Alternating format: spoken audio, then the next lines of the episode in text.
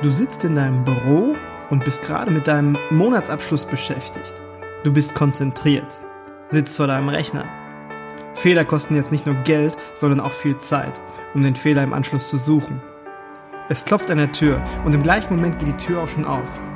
Dein Mitarbeiter steht in der Tür. Hey Chef, ich habe einen Vorschlag, ich habe eine Idee. Verschwinde! Ich bin beschäftigt! Mach die Tür zu! Denkst du das nur? Oder brüllst du es auch heraus? Willst du mit deinen Mitarbeitern durch die Hölle gehen? Dann nimm dir ein paar Minuten Zeit und reiß die Lausche auf. Hallo und herzlich willkommen zum Küchenherde Podcast, der Podcast für deinen Erfolg. Ich freue mich riesig, dass du eingeschaltet hast. Du bist ja absolut richtig, wenn du aus der Gastronomie kommst und damit deine Brötchen verdienst. Du bist hier ebenfalls richtig, wenn du im Kampf um Fach- und Hilfskräfte und natürlich Nachwuchskräften ganz vorne mit dabei sein möchtest wenn du dich und deinen Betrieb optimal für die Zukunft aufstellen willst und wenn du das Beste aus deinem Betrieb für dich und deine Mitarbeiter herausholen willst. Wenn du möchtest, bekommst du interessante Inhalte, hilfreiche Tools für deinen Alltag, andere Sichtweisen und Blickwinkel, Gedankenanstöße und Ideen, um über den Tellerrand hinauszuschauen. Mein Name ist Markus Wessel und ich freue mich darauf, mit dir in das nächste Level zu gehen. So oder so ähnlich kann man sich einige Situationen bei uns im Tagesgeschäft vorstellen.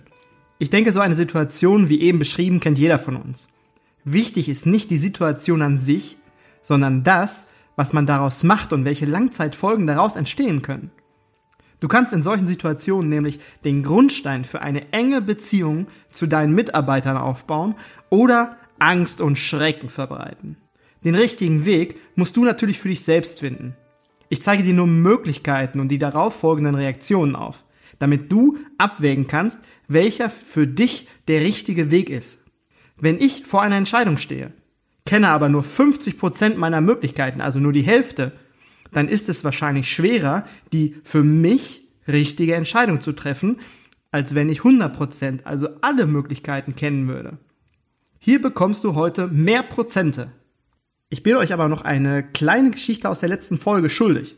Ich habe versprochen, euch zu erzählen, warum ich damals damit angefangen habe, meine Mitarbeiter, jeden einzelnen mit Namen und mit Handschlag zu begrüßen. Und das wird nicht nur wegen der Geschichte eine besondere Geschichte, sondern auch besonders, weil ich jetzt mit einer vollständigen Ausrüstung arbeite. Nachdem ich die letzten beiden Folgen schon mit meinem neuen Podcast-Mikrofon aufnehmen konnte, kam heute nämlich noch das Stativ und der Plopschutz dazu. Ich mache gleich mal ein Foto. Wer, wer Interesse hat zu sehen, wie ich hier sitze, wie ich den Podcast aufnehme, der kann sich das bei Instagram anschauen. So, jetzt aber die Geschichte. Als ich ganz frisch nach meiner Zeit an der Hotelfachschule als Betriebsleiter angefangen habe, erzählte mir meine Freundin immer, dass ihr Papa damals morgens alle Mitarbeiter persönlich mit Handschlag begrüßt hat.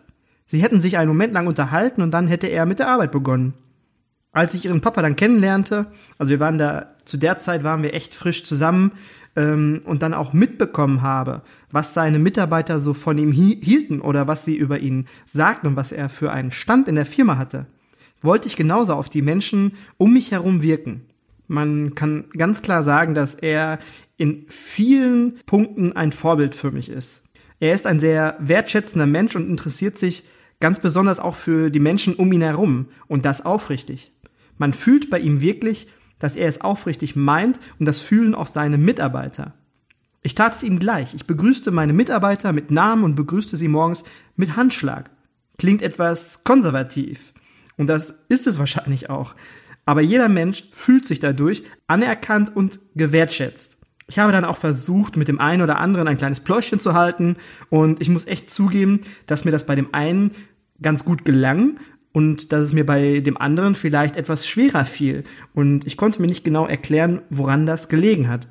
Das war echt kurios, weil bei dem einen Mitarbeiter, da sprudelte es so aus uns heraus und wir konnten uns super unterhalten und bei dem anderen, da fiel es echt schwer. Da zog man sich die Wörter quasi aus dem Mund heraus. Und ich kam dann später zu dem Schluss für mich, dass mich bei dem einen Mitarbeiter, wo es dann nicht so heraussprudelte, das hört sich jetzt vielleicht böse an, aber es ist einfach so, dass mich dann nicht wirklich immer alles aufrichtig interessierte und deswegen auch kein richtiges Gespräch zustande kam. Ich spürte quasi, dass mein Gegenüber mir mein Interesse, das war ja dann geheucheltes Interesse, nicht abkauft, abkaufte in solchen Situationen. Und so soll es ja auch nicht sein, dass sich beide quälen und ein Gespräch am Laufen halten, was eigentlich keinen, keinen Mehrwert für keinen von beiden hat. Mir war es unangenehm und meinem Gegenüber auch. Aus Höflichkeit haben wir beide das dann in der Regel durchgezogen.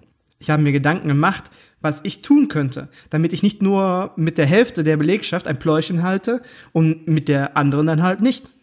Und das Kuriose an der Sache war, dass die Hälfte der Belegschaft, mit der ich dann vielleicht nicht so ein lockeres Pläuschen halten konnte, das lag gar nicht an dem Menschen selber. Also der, der Mensch, der hatte nichts Böses verbrochen oder es lag nicht daran, dass ich den mehr oder weniger mag. Absolut nicht. Das war so dieses Kuriose an der ganzen Geschichte, worüber ich mir dann auch immer Gedanken gemacht habe, woran es liegen könnte. Und dann kam es mir irgendwann. Wir hatten einfach keine gemeinsamen Themen oder keine gemeinsamen Interessen. Zumindest keine, von denen wir wussten. Ich setzte mich dann hin und überlegte für jeden Mitarbeiter, wo ich wusste, da läuft's nicht so rund beim Sprechen oder da läuft nicht so rund beim, beim Smalltalk und überlegte mir, was könnte unser Thema sein? Welches Thema könnte uns beide begeistern, wo wir aufrichtig interessiert drüber reden? Und dann hatte ich bei der einen Kollegin, die kam gebürtig aus Kroatien und ich persönlich, ich mag Kroatien sehr gerne, weil ich damals, äh, oh, das ist bestimmt schon 10, 12, 14 Jahre her, habe ich eine kleine Campingtour durch Kroatien gemacht und kannte dort ein paar Ecken. Und dann haben wir immer über Kroatien gesprochen. War nicht schlimm, war nicht langweilig und es hat Spaß gemacht. Äh, oder Alex, Alex, mein Mitarbeiter aus der Spätschicht damals, der fuhr eine DT-Crossmaschine. Ich hatte damals eine ähnliche, also eine, eine kleine Variante von einer DT, eine 50er DT war das, eine kleine Crossmaschine. Das war unser Thema. Such dir etwas an den Menschen, was dich interessiert. Such dir etwas, was dich wirklich aufrichtig interessiert. Denn die Menschen, die fühlen, wenn du etwas aufrichtig meinst. Und das ist eine Spitzenüberleitung. Menschen merken immer, ob jemand etwas aufrichtig meint oder nicht. Menschen, die etwas nicht aufrichtig meinen, werden an ihrer Nasenspitze erkannt. Wir Menschen sind alle Profis darin, Authentizität zu erkennen oder ob uns jemand nur Heuchelei vorgaukelt. Du weißt bestimmt, dass in einem Gespräch nur zu 20 Prozent wichtig ist, welche Wörter du benutzt. Aber zu 80 Prozent wichtig ist, wie kommunizierst du mit deinem Körper? Was strahlst du aus an Mimik und an Gestik? Du kannst zwar mit den 20 Prozent sagen, ich habe Interesse an dir, aber wenn dein Körper das nicht ausstrahlt, dann hast du keine Chance. Unser Körper ist seit unserer Geburt darauf trainiert, das, was wir fühlen oder denken, in Körpergestiken oder Mimiken auszustrahlen. Das zu verändern oder, oder aktiv zu beeinflussen, das schaffen echt nur die Profis. Zumindest so, dass es nicht gespielt aussieht. Kennst du solche Situationen? Du bist in einem Gespräch mit deinen Kollegen, du, ihr steht mit mehreren Menschen zusammen und äh, steht euch gegenüber und unterhaltet euch und du verschränkst auf einmal deine Arme. Ganz automatisch passiert das. Dann merkst du, ach verflixt, ich habe mal irgendwo gehört, das ist unhöflich, wenn man vor anderen Menschen seine Arme verschränkt. Und dann löst du die Verschränkung und machst irgendeinen Unsinn mit deinen Armen. Du hast keine Ahnung, wohin damit. Das sieht in der Regel immer ulkig aus und fühlt sich für dich auch noch komisch an. Ich sag dir in solchen Situationen, scheiß drauf. Scheiß drauf, was höflich oder angemessen ist, lass dein Körper sich ganz natürlich verhalten und bewegen. Wie gesagt, 80% nonverbal und 20% verbal.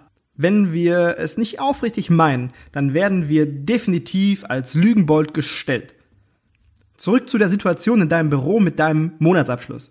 Du hast in dieser Situation, wenn dein Mitarbeiter hereinkommt, mehrere Optionen. Erstens, du brüllst Verschwinde, stör mich nicht, mach die Tür zu.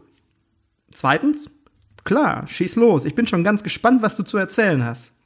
Und drittens, bitte komm später wieder, wenn ich mit meinem Abschluss fertig bin. Wahrscheinlich gibt es noch viele andere, ein klein wenig abgewandelt. Aber diese drei sind so die grundsätzlichen drei Verhaltensmöglichkeiten. Ich denke, klar ist, und darüber sind wir uns sicher einig, dass der Mitarbeiter hier in der Situation nicht ganz richtig reagiert, weil er die Tür direkt aufreißt und keine Sensibilität für deine Arbeit oder Konzentration hat.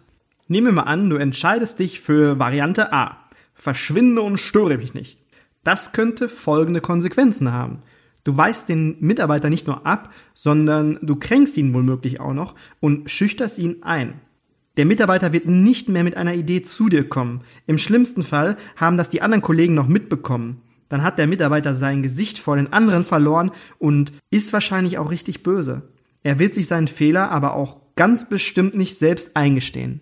Das klingt jetzt wahrscheinlich ein wenig überspitzt, aber egal ob du im Recht bist oder der Mitarbeiter im Recht ist, im schlimmsten Fall könnte es so passieren und wenn der Mitarbeiter sich seinen Fehler nicht eingesteht. Die Gefühle sind trotzdem da, diese negativen Gefühle sind trotzdem da. Und negative Gefühle sind meistens ganz, ganz schwer aus der Welt zu schaffen. Gehen wir mal von Variante B aus. Du entschließt dich für Variante B. Klar, schieß los, ich bin ganz gespannt. Du nimmst dir Zeit und hörst ihm zu. Er fühlt sich anerkannt und gewertschätzt und gestört wurdest du eh schon. Warum nicht das Beste aus der Situation machen? Dein Mitarbeiter geht gestärkt und mit einem Riesengefühl aus deinem Büro. Du könntest ihm später vielleicht sagen, dass es schön wäre, wenn er beim nächsten Mal abwartet, ob jemand hereinruft. Vielleicht hast du ja mal ein wichtiges Meeting oder so. Der Mitarbeiter wird das eher verstehen, als wenn er abgewiesen wird und mit einem negativen Gefühl das Büro verlässt. Und er wird mit weiteren Ideen immer wieder zu dir kommen. Und du weißt, eine gute Idee entsteht aus vielen Ideen. Gehen wir jetzt mal davon aus, Du hast dich für Variante 3 entschieden. Bitte komm später wieder, wenn ich mit meinem Abschluss fertig bin. Gehen wir davon aus, du sagst es freundlich und wertschätzt, dann ist das absolut okay. Aber der Mitarbeiter wird zu guter Letzt doch abgewiesen. Er kann sein Anliegen nicht direkt vorbringen und das enttäuscht ihn womöglich. Er war ja so aufgeregt und gespannt auf deine Meinung. Er wollte sich einfach ein Lob abholen. Lob hat er stattdessen nicht bekommen, sondern Abweisung. Das ist ungünstig. Auch wenn es wahrscheinlich ein guter Kompromiss aus eins und zwei ist. Wenn der Mitarbeiter jetzt nicht die Fähigkeit besitzt, diese Situation auch aus deiner Sicht zu beleuchten und zu reflektieren, könnte es sogar sein, dass er bockig wird und dir das im schlimmsten Fall richtig übel nimmt. Das hängt natürlich ganz stark vom Mitarbeiter ab. Und jetzt wirst du vielleicht sagen, ja und? Das ist doch nicht mein Problem, das ist doch sein persönliches Pech, wenn er sich da auf die Füße getreten fühlt. Ja, klar, hast du recht mit. Aber dann frag dich doch mal, ob der Mitarbeiter dann, wenn er so fühlt, ob er dann fleißiger ist oder ob er zuverlässiger ist oder ob er dann besser seine Arbeit macht. Wahrscheinlich nicht. Und dann frag dich vielleicht nochmal, was du von deinem Mitarbeiter möchtest. Du möchtest wahrscheinlich, dass er zuverlässig ist, dass er fleißig ist und dass er seine Arbeit gut macht. Und jetzt kannst du für dich eigentlich schon selber beantworten, welches die beste Reaktion ist oder welches der beste Weg zu deinem Ziel ist. Mein Vorschlag wäre, sammel dir in solchen Situationen, egal ob im Büro oder an der Herdplatte, sammel dir alle möglichen Szenarien zusammen, wie du reagieren könntest. Am ehesten reagieren wir Menschen aus dem Gefühl heraus. Das ist in vielen Fällen auch gut so, weil wir oft nicht die Zeit haben zu überlegen und ein Gefühl kommt automatisch und zügig. Aber in manchen Situationen ist es einfach cleverer, sich zurückzunehmen und kurz zu besinnen und darüber nachzudenken, welche Konsequenzen deine Reaktion haben könnte. Bei dem zweiten Beispiel, wenn du sagst, na klar, schieß los, kann etwas ganz Besonderes entstehen. Der Mitarbeiter denkt sich vielleicht später, ach verdammt, jetzt habe ich den Chef bei seinem Monatsabschluss gestört. Ich tollpatsch. Nur weil ich Dummerchen es nicht abwarten konnte. Hoffentlich nimmt er es mir nicht übel. Aber obwohl ich ihn aus seiner Konzentration gerissen habe, hat er sich interessiert angehört, was ich zu sagen hatte. Er war ganz entspannt und hat meine Idee wertgeschätzt und hat mich nicht rausgeschmissen. Cooler Typ. Du bekommst in so einer Situation 100% Motivation deines Mitarbeiters und hast einen fetten Stein bei deinen Mitarbeitern im Brett. Sie rechnen dir deine Ruhe und deine Aufmerksamkeit hoch an es geht nicht immer nur darum, dass man den Menschen in seinem Umfeld respektvoll gegenübertritt, sondern auch, dass man sich so verhält, dass man selbst von anderen Menschen respektiert wird. Vielleicht hast du in der vergangenen Woche die drei Vorschläge geübt. Ich bin gespannt, wie es dir gelungen ist und welche Erfahrungen du damit gemacht hast.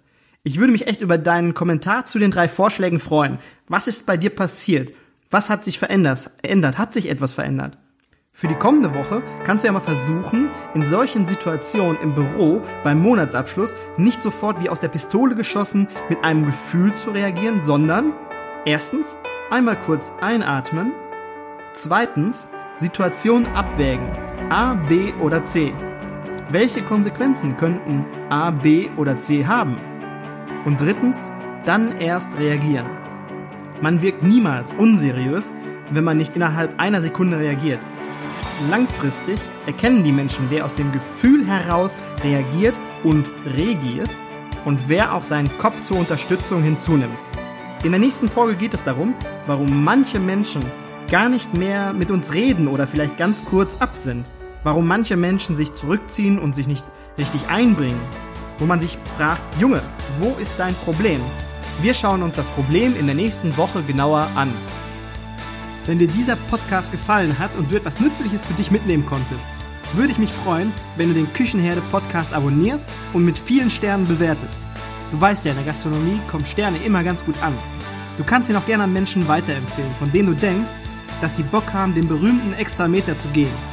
Die Bock auf das nächste Level haben.